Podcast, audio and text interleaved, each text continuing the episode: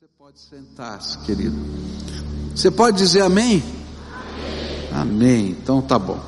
A gente está aqui na quinta semana da nossa campanha de oração. E o desafio que nós vamos receber ao longo dessa semana é fazer diferente. Por quê? Porque tem um ditado popular que diz que se nada muda, né, nada vai mudar. E por quê? É natural. Se você faz tudo igual, não adianta você esperar um resultado diferente. Inclusive, dentro da própria economia, tem um outro ditado que diz assim: não podemos esperar resultados diferentes de processos iguais. Ou seja, se eu puser lá na máquina todo o processo, né, para fazer um determinado produto e sigo igualzinho, sempre o mesmo processo, a máquina está funcionando, eu não posso esperar que no final da esteira surja um produto diferente. Se eu estou usando todos os processos iguais, todos as, toda a infraestrutura igual. Mas se eu quiser mudança, não é? Tem que fazer diferente. E o objetivo desta semana é incentivar você a buscar em Jesus um jeito diferente de agir que produza resultados amplificados pela graça de Deus. Sabe, quando a gente faz as coisas diferentes, porque Jesus está nos ensinando a fazer diferente, o resultado é amplificado pela graça de Deus. E nós vamos estudar hoje, um dos textos que vão estar sendo estudados essa semana, é Lucas 19, versículos de 1 a 10. E eu queria ler com você essa história da Bíblia, não é? E ela é tremenda, vai nos ensinar coisas que podemos fazer diferente. Jesus entrou em Jericó e estava atravessando a cidade. E morava ali um homem rico chamado Zaqueu, que era chefe dos cobradores de impostos. E ele estava tentando ver quem era Jesus, mas não podia por causa da multidão, pois Zaqueu era muito baixo. E então correu adiante da multidão e subiu numa figueira brava para ver Jesus que devia passar por ali. E quando Jesus chegou àquele lugar, olhou para cima e disse a Zaqueu: Zaqueu, desça depressa, pois hoje preciso ficar na sua casa. Isaqueu desceu depressa e recebeu e o recebeu na sua casa com muita alegria. E todos os que viram isso começaram a resmungar. Este homem foi se hospedar na casa de um pecador. Isaqueu se levantou e disse ao Senhor: Escute, Senhor, eu vou dar metade dos meus bens aos pobres e se roubei alguém, vou devolver quatro vezes mais. E então Jesus disse: Hoje a salvação entrou nesta casa, pois este homem também é descendente de Abraão, porque o filho do homem veio buscar e salvar quem está perdido. Esse texto ele vem logo depois do texto que nos ensina sobre a cura do cego Bartimeu. Por isso, alguns comentaristas creem que a notícia desse milagre da cura de um cego, né, lá no caminho de Jericó, é, chegou antes de Jesus chegar na cidade. Então já estavam falando: olha, está chegando aí o Rabi que curou um cego, lá no meio da peregrinação, lá no meio da procissão, ele, ele foi é, interrompido por esse cego e ele curou esse cego lá. E a notícia chegou antes de Jesus. E muito provavelmente as pessoas vinham cantando, glorificando a Deus, dizendo do grande milagre que Jesus havia feito. E quando a notícia chegou lá em Jericó, Zaqueu ficou sabendo, não é? Ele que ficava na coletoria de, de impostos, e a coletoria de impostos ficava geralmente na entrada da cidade, como se fosse um pedágio, né, num lugar estratégico. Então, muito provavelmente, ele ficou sabendo que Jesus estava chegando, e ele fez duas coisas que normalmente uma pessoa de importância social, naquele tempo não fazia. A primeira coisa que ele fez foi correr. Né? Normalmente os homens importantes da época usavam suas roupas especiais e andavam como um nobre, assim, vagarosamente, né? É, para que todo mundo pudesse ver e olhar a sua beleza, a sua importância, assim por diante. Mas quando ele ficou sabendo que Jesus estava chegando, ele que era o chefe dos coletores de impostos, ele saiu correndo para achar um lugar onde ele pudesse ver Jesus, porque ele era baixinho e no meio da multidão ele não ia conseguir ver. Ele não era anão, tá? Ele era baixinho, tá?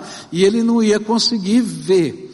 Eu quando era garoto, eu vi a história, né, do, do Zaqueu, eu não sei porque eu achava que ele era anão. Eu pensava. E eu aprendi isso naquele tempo que usava flanelógrafo. Você sabe o que é flanelógrafo? Quem sabe? Levanta a mão aqui. Agora, quem não sabe o que é flanelógrafo aqui? Olha só, meu Deus do céu. Olha, flanelógrafo era um aparelho maravilhoso que a gente usava aqui na igreja, né, quando eu era pequeno. E era, era uma placa de flanela, né, que tinha vários cenários. Você colocava um tecido pintado de flanela, que tinha um cenário de campo, um cenário de casa e assim por diante. E a gente pegava figuras pintadas, né, de papel, que tinham por trás uma lixa. Então, a hora que você colocava a figura, ela grudava na flanela. E aí você ia contando a história com essas figuras e esses cenários. Era maravilhoso. Era o nosso projetor de multimídia, o nosso telão daquele tempo, né? E eu aprendi a história de, de Zaqueu lá através disso. E eu não sei porque eu achava que ele era não, mas ele não era não. Ele era baixinho. E ele, como baixinho, saiu correndo porque ele queria ver um lugar estratégico onde ele pudesse ver Jesus. E ele fez a segunda coisa que um homem nobre, um homem importante naquele tempo não faria, era subir numa árvore. E ele, como uma criança, sobe naquela árvore, não é? E ele está lá, ansioso, esperando Jesus passar. E nesse encontro de Jesus com Zaqueu, nós vamos aprender algumas verdades que nunca nós podemos esquecer sobre o nosso relacionamento com Cristo. E nessa manhã eu vou falar da primeira verdade. A primeira verdade é: quem busca Jesus de todo o coração vai encontrá-lo, tá? E Jesus ensinou isso de uma maneira bem simples. Quem busca, acha, ou quem busca, encontra. Vamos dizer juntos? Quem busca, é isso aí. Olha, tá bom, tá? Quem busca encontra. É isso mesmo, quem busca acha. E essa é a primeira lição que a história de Zaqueu vai ensinar para gente. Por quê? Porque Zaqueu não era um religioso. É difícil dizer o porquê ele queria ver Jesus. Eu já falei a semana passada que os coletores de impostos, eles eram mal vistos dentro da religião judaica. Eles eram mal vistos porque eles eram é, vistos como cooperadores do Estado romano que detinha poder e oprimia os povos que estavam debaixo da sua tutela. E então, ele, como chefe dos coletores de impostos, então você imagina que ele não era bem visto. Então ele não tinha, muito provavelmente, uma ligação muito forte com a religiosidade daquele tempo, apesar de ser judeu. E eu fiquei pensando, o que será que fez esse homem correr, subir na árvore para ver Jesus? Provavelmente curiosidade. Quem é esse rabi que faz milagres? Ou quem sabe um temor antigo sufocado, um temor de Deus antigo, sufocado pelos rumos da vida, não é? Porque afinal de contas ele era um judeu.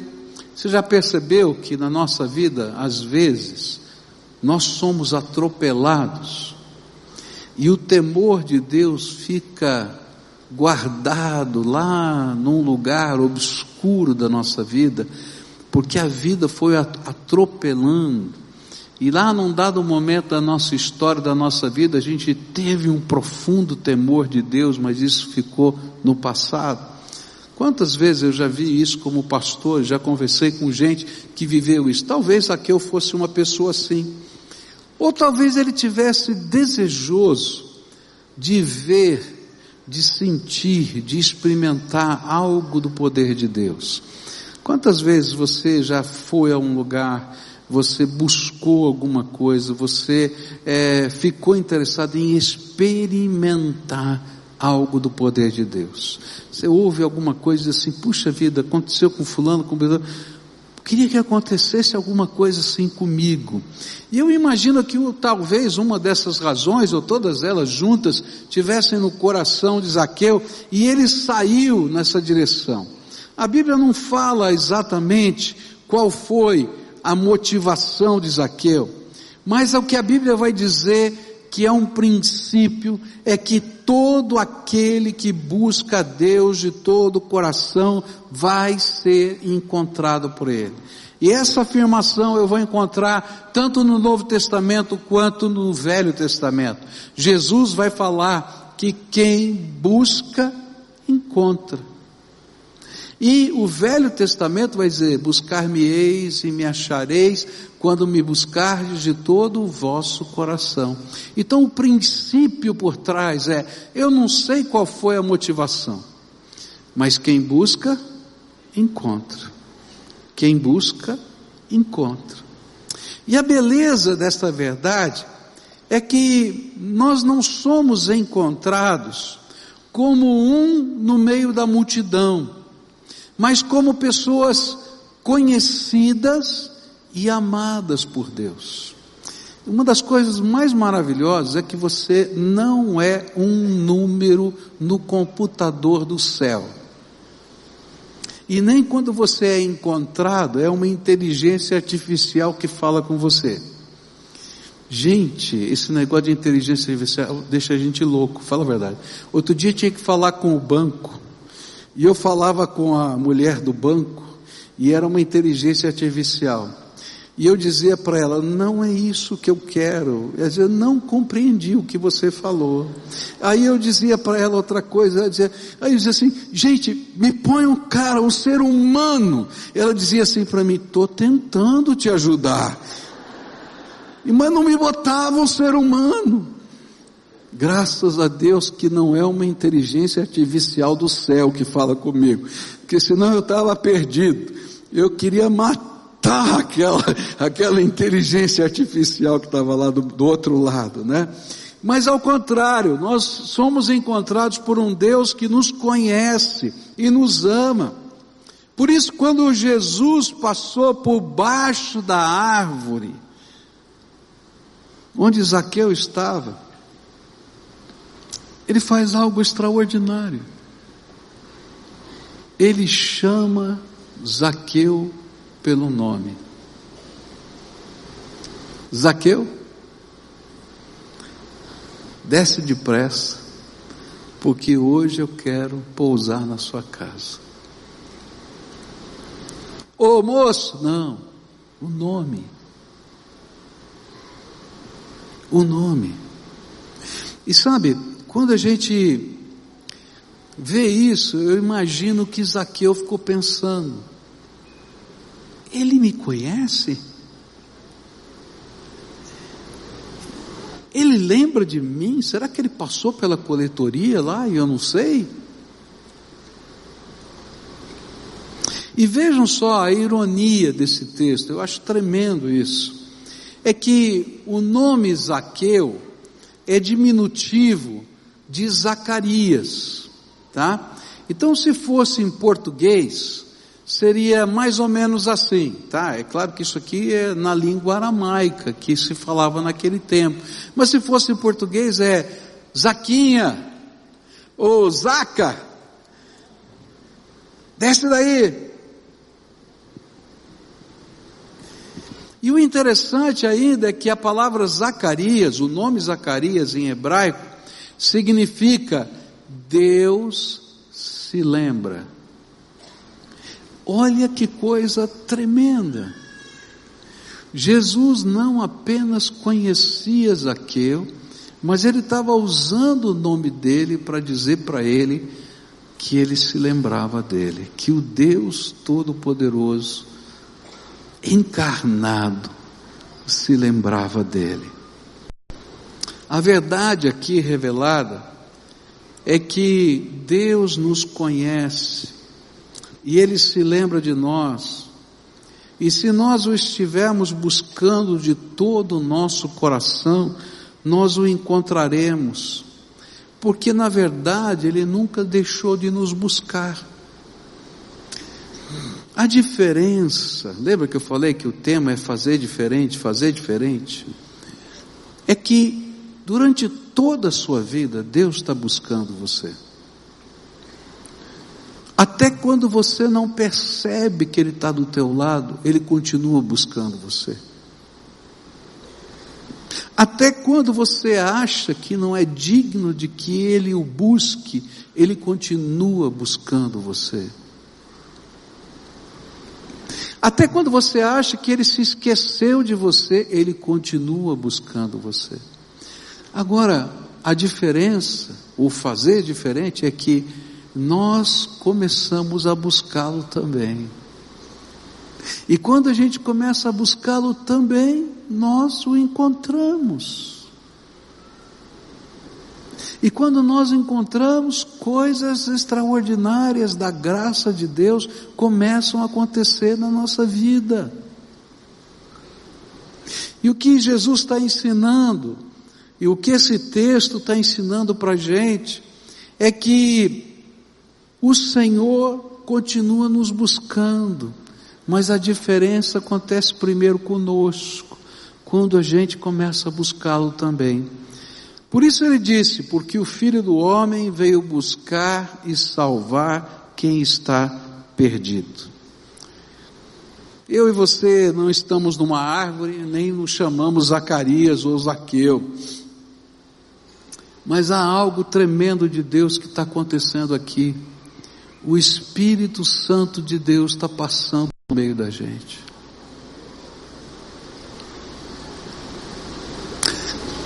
O Espírito Santo de Deus se movimenta entre nós. Agora, nesse instante, Ele está passando. E Ele deseja encontrar você. Eu tenho ouvido tantas histórias tão tremendas de como Deus tem é, se manifestado. Quando a gente está na presença dEle, quando a gente está num culto, quando a gente está buscando, quando a gente está orando. E cada uma delas são sinais de Deus para nós, de que se a gente fizer diferente, buscá-lo, a gente vai encontrá-lo.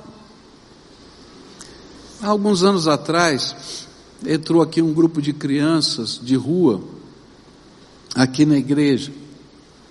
E eles chegaram e sentaram lá à minha direita, lá no último lugar da galeria. E estavam num grupo. E aí os introdutores, o pessoal da recepção veio aqui, vieram aqui conversar com a gente e, e falaram, olha, tem um grupo de, de crianças lá que ficaram lá isoladas lá na frente, a gente não sabe o que fazer. E o interessante é que quando aquelas crianças chegaram, uma delas que estava lá em cima, olhou para a gente, você que está aqui, e disse: Aqui não é meu lugar, está todo mundo bonito, está todo mundo cheiroso. Eu moro na rua, não tem lugar para mim aqui. eu acho que nem Deus me vê aqui. E aí aquela criança fez uma oração. Sabe aqueles bilhetinhos que a gente manda para o céu assim? Senhor, se tem lugar para mim aqui, se o Senhor está me vendo, manda alguém vir aqui me dar um abraço. Olha só que coisa interessante. Aí estavam aqui os introdutores conversando com, conosco, estava o Michel, E o Michel falou: Não, eles são os meus convidados. E saiu do púlpito e foi lá e deu um abraço em cada um deles. Quando ele abraçou aquele menino, aquele menino começou a chorar, chorar, chorar, chorar, chorar. Ele falou: Rapaz, por que, é que você está chorando? E ele contou: Quando eu entrei aqui, eu achei que não tinha lugar nem, que nem Deus podia me ver aqui. E eu pedi que alguém me desse um abraço. E Deus não mandou qualquer pessoa, mandou vir um pastor lá do púlpito me dar um abraço. Para dizer, eu estou vendo você. Sabe, queridos, você não é um número no computador do céu. E nem está vendo uma inteligência artificial lidando com a tua vida. Há um Deus todo-poderoso que te ama e que se importa e que às vezes você não percebe, mas Ele está te buscando. E o que Ele está desejando ardentemente é uma mudança. Que você também o busque, porque quem busca, encontra. É tão tremendo as movimentações do Espírito, como ele faz as coisas. Alguns meses atrás, um casal me contou essa história.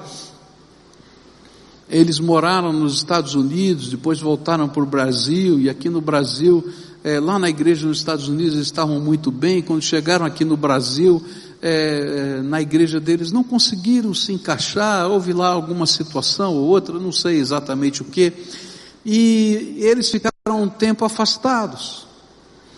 E aí ficando afastados, um dia disseram, sabe uma coisa, vamos num culto em inglês, porque aí a gente volta para aquela tempo bom lá nos Estados Unidos. Eles vieram assistir os cultos em inglês aqui na nossa igreja.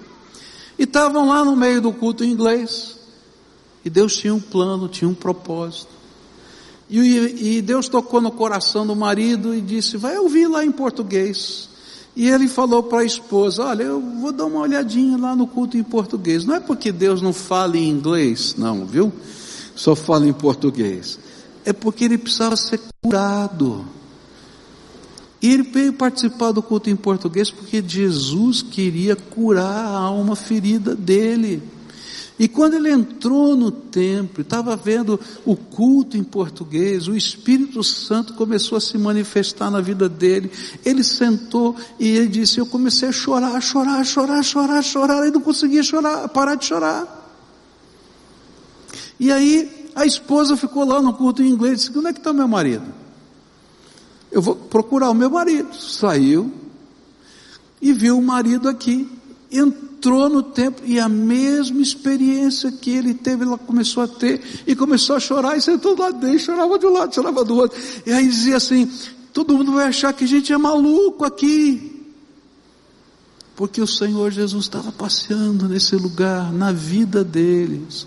Podia ter acontecido lá, mas aconteceu aqui porque Jesus queria curar o coração ferido dele. Sabe, Jesus não olha para a gente como um número, não olha para a gente como ah, ah, ah, um no meio da multidão. Você é amado dele. Ele conhece o teu nome, Ele tem um plano para a tua vida, e não é uma inteligência artificial que fala com você, é o Espírito Espírito do Deus vivo que se manifesta no meio da gente. E é tão tremendo isso. E isso acontece quando a gente busca. Quem busca, encontra. Olha, deixa eu compartilhar com vocês aqui a minha crise existencial. O pastor também tem crise existencial, é de carne e osso, pecador que nem todo mundo, não é? Então, ah, não faz muito tempo não, atrás, eu entrei numa crise existencial. Falei assim, 30 anos de ministério na minha igreja, esse povo não aguenta mais. Meu sentimento. É tanta coisa acontecendo na minha vida, vocês sabem e tal. E agora, como é que vai ser? Eu acho que está na hora de ir embora. De deixar alguém mais novo tocar esse negócio eu acho que Deus pode usar mais e fazer mais. E eu estava com aquela crise no meu coração, me sentindo aqui eu costumo usar uma expressão meio maluca assim, substrato de pó de mico, sabe? Lá embaixo, tá? Ah, não tem jeito, né? E eu estava naquele sentimento, e eu vinha orando no corredor aqui da igreja, no corredor orando assim. Aí entro no meu carro, né? E normalmente eu não faço isso, mas entrei no meu carro e liguei, tem uma televisão no meu carro, liguei a televisão na rede super. Adivinha quem estava pregando? Eu. Hora que eu ligo a televisão, estou eu pregando. E eu estou dizendo exatamente assim, tá? Se Deus não falou nada para você, fica onde está. E só saia quando Deus mandar. Aí, eu desliguei. Falei, já entendi, Senhor. Mas sabe por que, eu estou contando isso? Porque Deus se importa. Ele se importa com as crises existenciais, com os sentimentos que a gente tem, com os medos, com a ansiedade, com as dúvidas. Ele se importa. E às vezes a gente está caminhando sozinho pela vida, tentando achar rumos, sem entender que Ele se importa e está do lado da gente. E que se a gente mudar uma coisa e buscá-lo de todo o coração, Ele se revela a gente como Salvador, como Senhor como uma benção que eu e você precisamos. E sabe, isso não tem nada a ver com estudo, com grau, com grana, com nada disso, tem a ver com a nossa natureza. Você é amado do Pai. É isso. E se há uma lição maravilhosa nesse texto aqui é eu e você somos amados do Pai. E Ele se importa, Ele conhece o teu nome, Ele tem um plano para a tua vida. E que as coisas podem ser diferentes, se a gente começar a fazer diferente. E como é que a gente faz diferente? A gente busca. A gente busca. Porque quem busca, encontra. Nessa manhã eu queria orar com você, como a gente sempre faz no final dos cultos.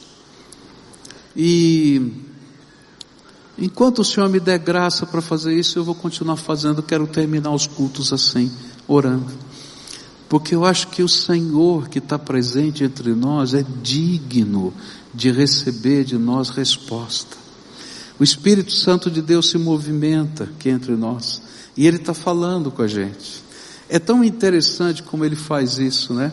É, eu me lembro de uma vez que foi um senhor lá no meu gabinete que ele estava muito bravo, porque ele queria saber quem tinha fofocado a vida dele para mim.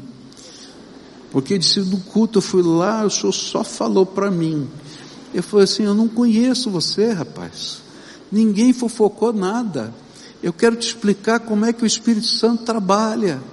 O Espírito Santo pega pedaços do que a gente está falando aqui e ele aplica pelo poder dele no coração da gente. Ninguém precisa falar nada. Só você e Deus sabem as coisas que estão acontecendo, mas o Espírito vai lá e diz: Eu estou falando com você, isso é para você. E quando ele faz isso, a gente tem que responder. E a nossa resposta precisa ser entrega, rendição, busca. Começar diferente. E o resultado vai ser diferente. Então nessa manhã, eu queria orar com você. Com você a quem o Espírito Santo está falando agora, que pegou um pedacinho do que eu falei e disse: Olha, estou falando com você. Talvez você tenha chegado aqui, chegado aqui pensando, o Senhor não me ouve, o Senhor não se importa comigo. Ele veio falar para você: não, eu conheço você, e antes da fundação do mundo me alegrei em você. Vi as suas células se multiplicarem no ventre da sua mãe, você é bendito. A palavra de Deus diz que a gente não nasceu da vontade da carne e do sangue, mas a gente nasceu porque o Senhor tem um plano para a nossa vida. Que coisa linda! O Senhor está passando hoje, está dizendo: Eu hoje quero ir para a tua casa com você.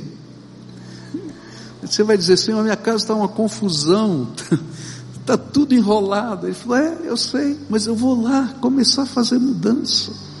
E quando a gente estudar esse texto à noite, eu vou falar do que aconteceu com Zaqueu. Não somente no que está no texto, mas o que a história eclesiástica fala sobre Zaqueu. É lindo, é lindo, é tremendo. Porque ele passou debaixo da árvore, olhou e disse: Vem cá, Zaqueu. E Zaqueu foi. E Jesus entrou naquela casa. Hoje eu queria orar com pessoas a quem o Espírito Santo está falando. Pessoas que, quem sabe, como Zaqueu, estão afastadas, com o temor de Deus embutido em algum lugar da alma. Pessoas que estão curiosas, Pessoas, quem sabe, que estão sofrendo, que estão vivendo um momento difícil, mas que hoje o Senhor está visitando.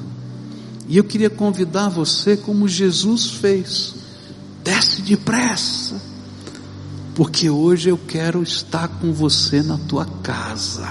Olha que coisa linda, desce depressa, porque hoje eu quero estar com você na tua casa. E onde Jesus entra não fica igual a gente começa a fazer diferente. E resultados amplificados pela graça de Deus começam a acontecer na nossa vida. Então, se você é essa pessoa, em nome de Jesus, eu estou falando para você, desce depressa, vem para cá, vem orar comigo aqui, vamos orar juntos aqui, vai descendo da galeria, vai descendo aqui de baixo, a gente vai orar, vai falar com o Senhor, a gente vai responder a voz do Espírito no coração, então vem, Vem para cá, vem. Se tiver uma família que o Espírito está falando, olha, nossa casa vai ser transformada. Você ouviu o testemunho? Que testemunho lindo que a gente ouviu aqui hoje. Pega um na mão do outro, vem com os filhos, vem junto na presença de Deus. O que a gente aprendeu foi: quem busca, encontra. Quem busca, encontra. É só isso. Tão simples mas tão tremendo. A gente encontra porque é um Deus que nos ama, a gente encontra porque é um Deus que perdoa, a gente encontra porque é um Deus que tem planos para a nossa vida. A gente encontra porque Ele quer ser encontrado. Olha que coisa linda. Esse é o nosso Senhor, o nosso Salvador, a quem nós adoramos aqui. Isso, vai chegando para cá, vai chegando.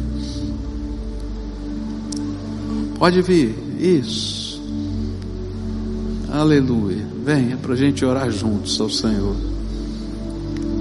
Glória ao Senhor Jesus. Gente vai buscar e nós vamos encontrar, que é promessa dele. E a Bíblia diz que ele não é homem para mentir, não é? Ele vai derramar graça. Presença dele é importante demais, transformadora demais, tá? A gente vai orar aqui, tá? E eu vou explicar a primeira parte da oração. Em seguida eu vou orar por você. Mas tem uma parte que é você que faz, que ninguém pode fazer por você, tá? Então, se você nunca buscou Jesus como você está buscando agora, e isso está sendo um primeiro passo de fé na tua vida, está sendo diferente, tá? Então eu queria desafiar você a dar liberdade para Jesus entrar no seu coração e fazer a mudança que Ele queira. Agora, toma cuidado, que Ele bagunça tudo, porque é uma lição tremenda que a gente vai aprender. É que quando a gente faz isso, a gente entrega o controle da nossa vida para Ele, e o controle é dele. E se Jesus fosse fazer do jeito que você está fazendo, você não precisava de Jesus. Porque se tudo for não é do mesmo jeito, vai continuar do mesmo jeito. Mas quando a gente entrega o controle, ele muda os valores, ele muda a percepção, ele muda. E às vezes a gente não gosta muito, não. Vou falar com seriedade para você. Mas porque ele mudou, vai vir a bênção de Deus sobre a nossa vida. Porque aquilo que estava errado e fora do lugar está atrapalhando a nossa vida. Então a primeira oração é essa: Senhor, estou entregando o controle da minha vida nas tuas mãos. Faz com a sua boca, com as suas palavras. Fala isso para Ele. Entrega o teu coração, a chave da tua casa, as tuas finanças, os relacionamentos. Deixa Ele mexer naquilo que Ele quiser mexer. E busca a intervenção dEle. Se tem coisas que machucaram, que doeram, entrega as coisas que machucaram. Se tem pessoas que te machucaram, entrega essas pessoas e descansa agora. O Senhor vai cuidar. As promissórias não vão resolver nada. Tentar cobrar essas dívidas, não. Você vai confiar nele agora. Entrega na mão dele. Você vai entregar a tua vida na mão dele, tá bom? Agora, se tem alguma coisa especial que trouxe você aqui, talvez uma luta, um problema, uma enfermidade, você vai pedir para Ele: Senhor, te entreguei, agora começa a mudar e começa a fazer algo novo. O Senhor disse que o Senhor ia amplificar com a tua graça, então derrama a tua graça e coloca coisas específicas na mão do Senhor, tá bom? Eu vejo aqui algumas pessoas chorando. Eu vou dizer uma coisa para vocês: sabe o que a Bíblia diz? Que enquanto você está chorando, os anjos do Senhor estão recolhendo as suas lágrimas. Está na Bíblia isso, tá? E diz lá no livro de Salmos que ele, esses anjos recolhem num odre e levam à presença do Pai as suas lágrimas. E lá ele registra no seu livro a razão de cada uma delas, porque você é importante para Deus. Lembra disso? Tá? Então tá lá, o Senhor está recolhendo, tá? Agora eu vou orar por vocês, tá bom? Senhor Jesus, estão aqui os teus filhinhos, como Zaqueu. Eles não estão em cima da árvore, mas eles estão aqui na tua presença, e estão buscando a tua face, e estão pedindo, Senhor, eu preciso te encontrar. Eu preciso te sentir, eu preciso perceber que o Senhor está no controle. Então eu quero te pedir, Senhor, agora, por favor, abre as janelas dos céus e começa a derramar do teu Espírito Santo sobre eles. E que o teu Espírito comece a testificar no coração deles tudo isso que foi dito, que eles são amados, que eles são preciosos, que o Senhor tem um plano para a vida deles que os pecados que fazem separação entre nós e Deus são lavados no sangue do Cordeiro, do Filho de Deus, Jesus Cristo. Por isso já não há mais nenhuma condenação para aqueles que estão em Cristo Jesus, porque passaram da morte para a vida, diz a tua palavra. E Pai, nessa hora, que o testemunho do teu Espírito encha o coração, e que dê discernimento, que dê sabedoria, que dê conhecimento, que dê visão, que dê percepção das coisas segundo a tua vontade, e que as coisas comecem a mudar por causa da tua graça. Nesta hora, Pai, vem com o teu espírito e abraça o teu povo, e que o carinho do Senhor se revele na vida de cada um deles. É aquilo que eu oro em nome de Jesus. Amém e amém. Agora, todo o povo de Deus de pé, dá a mão para quem está perto de você. A gente vai terminar o culto assim, tá? Eu gosto de terminar o culto na presença de Deus, juntos, tá? E eu vou pedir agora para todos os pastores que estão aqui, diáconos, pessoal da, do Elo que está aqui, é, líderes que estão aqui, venham aqui à frente E vou dizer para você que veio aqui, às vezes a gente está com o coração tão apertado que a gente gostaria que alguém orasse pela gente especificamente. Ah, mas, mas às vezes o coração da gente está assim. Não adianta eu querer explicar, não é? A gente gostaria de dizer. Então, essas pessoas vão estar aqui na frente. Eu vou dizer para vocês: não tem poder especial neles, tá? Não tem raio saindo da mão. Eles são de carne e osso. Hoje eles estão orando por vocês, emprestando a fé uns para com os outros. Mas eu espero que amanhã você esteja aqui na frente orando por outros. Porque essa é a dinâmica de Deus. E é assim que Deus trabalha. Hoje eu estou mais forte, amanhã você está mais forte. E nós nos ajudamos como comunidade de fé uns aos outros. Essa é a visão, tá? Então, a gente vai cantar essa canção juntos para terminar o culto. E enquanto a gente está cantando, se você quiser se aproximar, alguém vai chegar, vai chegando aqui, vai, vai uh, orando com esses irmãos. Depois que terminar a canção, se você quiser conforme a necessidade a fome do coração, porque o que manda é a fome que está aqui, não é? A gente vai ministrar. Se alguém aqui hoje, pela primeira vez, fez essa oração de entrega, tá, olha, realmente eu quero começar uma jornada nova na minha vida. Então, esse povo que está aqui pode orientar você nos próximos passos, tá? E aí é uma coisa legal na, na caminhada da fé. E eu queria desafiar você o seguinte: essa semana, eu vou ensinar como é que você pode ter um encontro com Jesus que a gente chama de devocional atômico, poderoso. Então, cada dia da semana eu vou postar lá no Instagram, tá? Então você vai me procurar no Instagram, um minutinho, todo dia. Eu vou dizer, olha, começa assim, faz assim. Próximo passo é esse tá?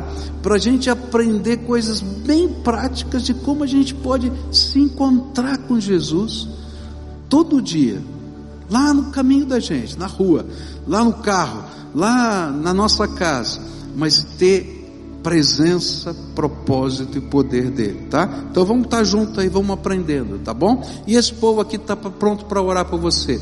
E depois a gente vai encerrar o culto, e antes de você sair daqui, dá um abraço em alguém e deseja alguma coisa boa, em nome de Jesus. A palavra ensina a gente que a gente pode abençoar pessoas.